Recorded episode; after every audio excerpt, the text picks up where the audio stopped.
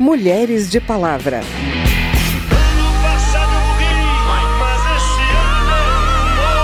Permita que eu fale, não as minhas cicatrizes.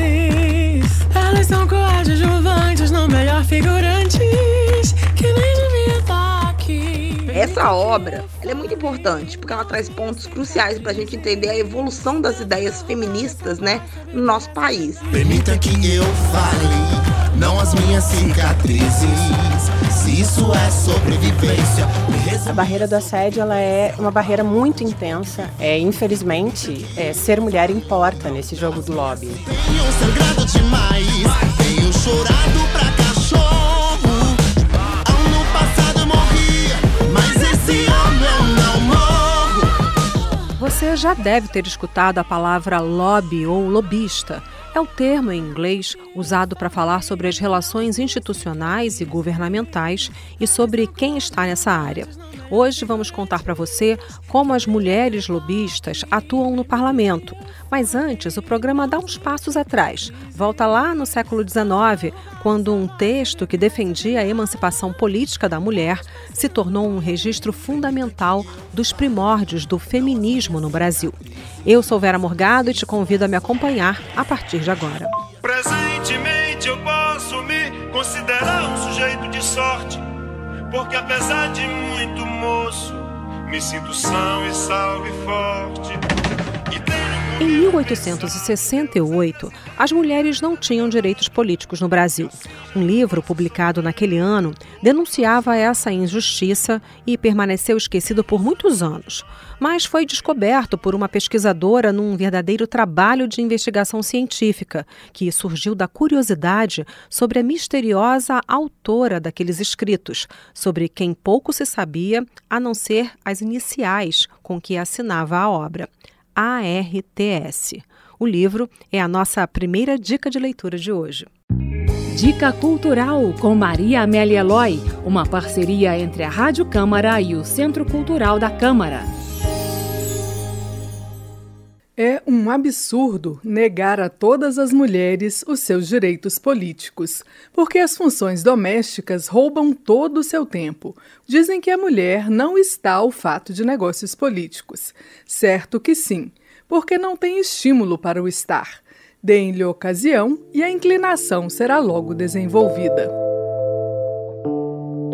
Você acabou de ouvir um trecho do Tratado sobre a Emancipação Política da Mulher e o Direito de Votar, escrito por Ana Rosa Termaxix dos Santos. O livro foi publicado originalmente em 1868, em pequena tiragem, pela tipografia de Francisco Paula Brito, importante editor do Brasil Império. Recentemente, a Edições Câmara relançou esse manifesto feminista pioneiro, que já defendia há mais de 150 anos atrás que as mulheres tivessem acesso à educação, tivessem igualdade no casamento e na profissão e que pudessem votar e se candidatar a cargos políticos.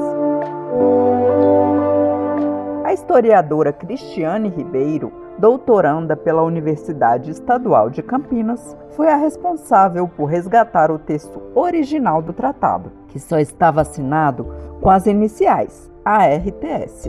Durante a graduação de História, Cristiane começou um trabalho minucioso de pesquisa para descobrir informações verídicas sobre a autora, Ana Rosa, que ficou tanto tempo esquecida. Vi uma reportagem no Facebook na época da Biblioteca Brasiliana Mindlin da USP e é, fala um pouco sobre é, a primeira mulher feminista da história.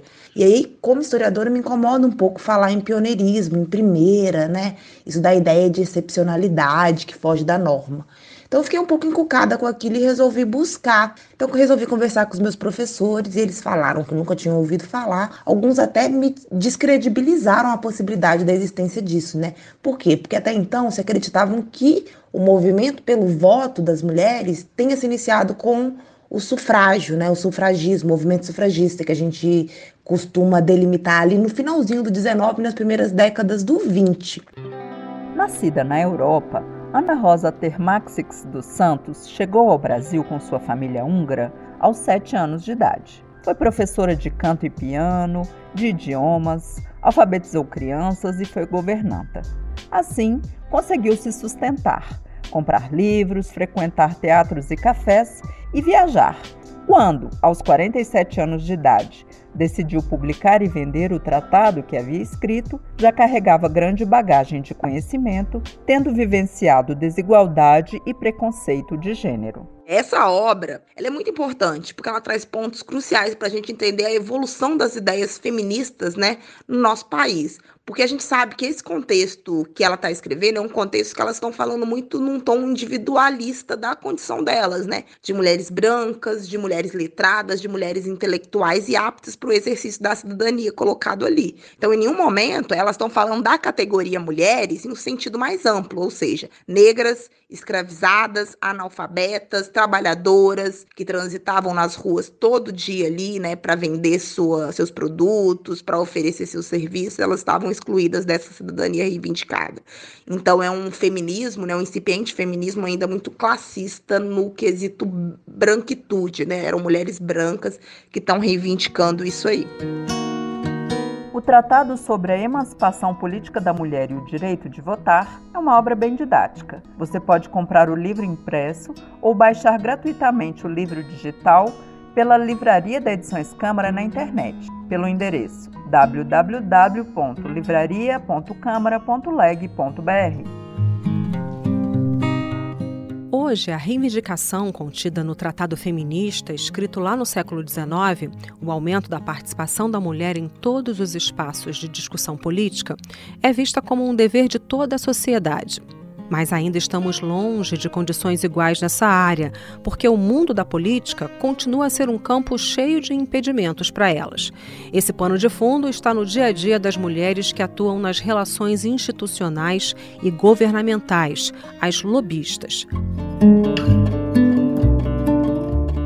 Tem um projeto de lei de 2007 do deputado Carlos Zaratini, do PT de São Paulo, que define as normas para a atividade de lobista e também define o termo.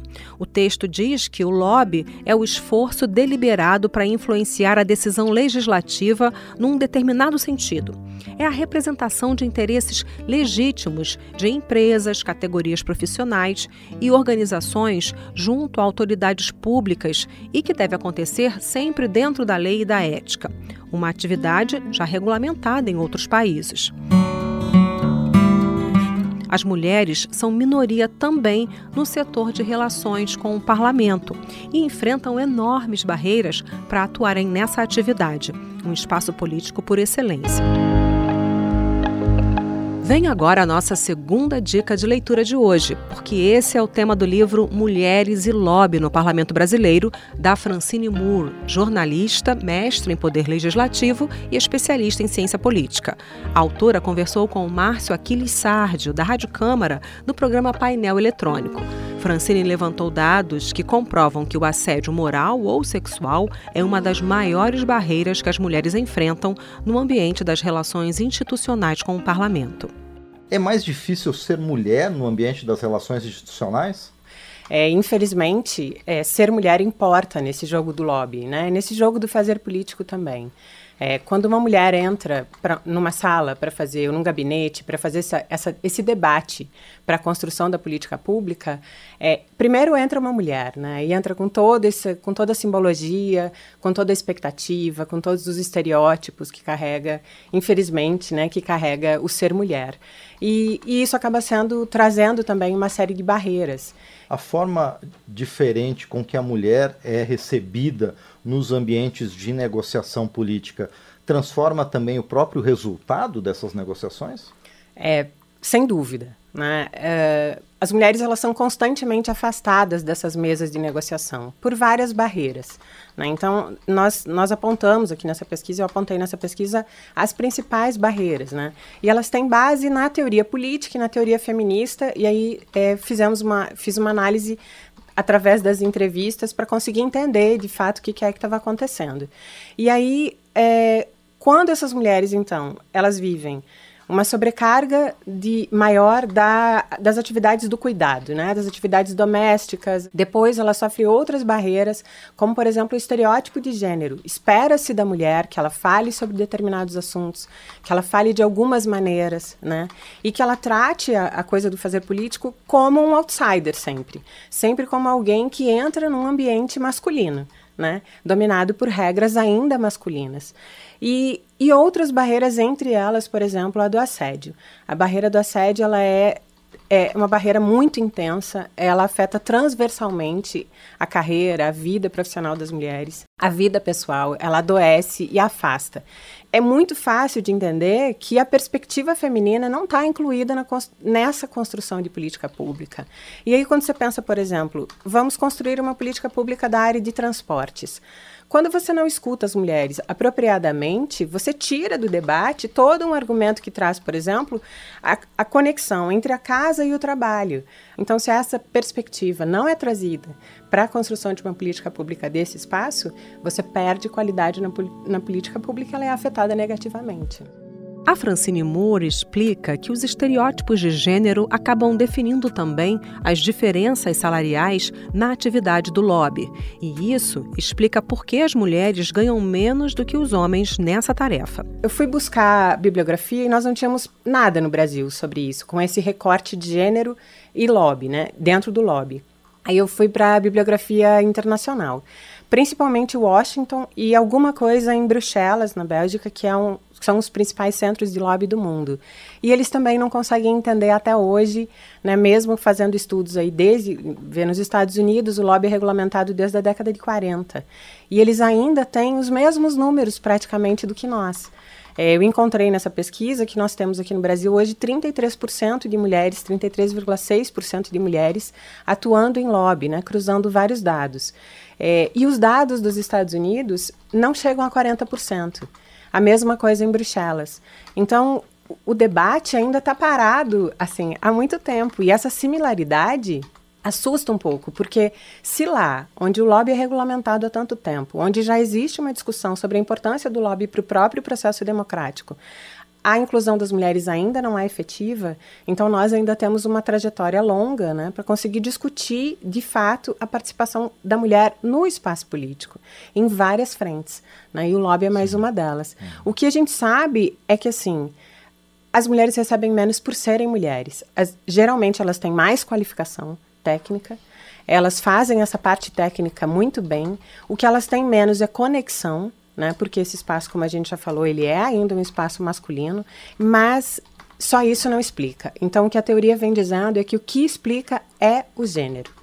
A pesquisadora defende a aprovação do projeto de lei que trata da atividade do lobby, já aprovado na Câmara e que agora está em análise no Senado. E ele traz é, definições muito positivas para o processo do, do, lobby, né, alinhando o Brasil com as melhores práticas de lobby no mundo, e também traz definições muito importantes e valiosas e, e muito importantes para as mulheres em, em, especial, que é a classificação de punição, inclusive para casos de assédio. Então, é, isso é uma inovação da legislação. E, assim, em geral, regras mais claras para uma atividade, elas tendem a democratizar mais o acesso e estabelecer padrões equitativos de concorrência, de competição e de acesso, né? Mas mais do que isso, definir punições, de, definir que o assédio é de fato uma barreira muito importante, isso traz uma, uh, um, um peso ainda maior para a legislação e para a importância da regulamentação. O livro da Francine Moore, Mulheres e Lobby no Parlamento Brasileiro, está disponível no site da Edições Câmara. Eu vou lembrar de novo o endereço. Anota aí, é livraria.câmara.leg.br. Tenho sangrado demais, chorado pra cachorro. Ano passado eu morria, mas esse ano eu não morro. E esse foi o Mulheres de Palavra. Nesse programa a gente ouviu Sujeito de Sorte, na versão do Emicida, Pablo Vittar e Majur. Música do Belchior. A produção foi de Cristiane Baker e Lucélia Cristina, trabalhos técnicos Carlos Augusto de Paiva, reportagem Maria Amélia Eloy e Márcio Aquiles Sardi. Na edição desse programa, eu, Vera Morgado, agradeço a sua audiência. Se você quer sugerir um tema pra gente, o e-mail é radio@câmara.leg.br e o WhatsApp é 61 999 78 9080. O Mulheres de Palavra é produzido pela Rádio Câmara e transmitido pelas rádios parceiras em todo o Brasil, como a Rádio Integração FM lá de São Paulo. Para conferir outras edições do programa, vai no site radio.câmara.leg.br ou então no seu agregador de podcast preferido. Tchau, até a próxima. Mulheres de Palavra.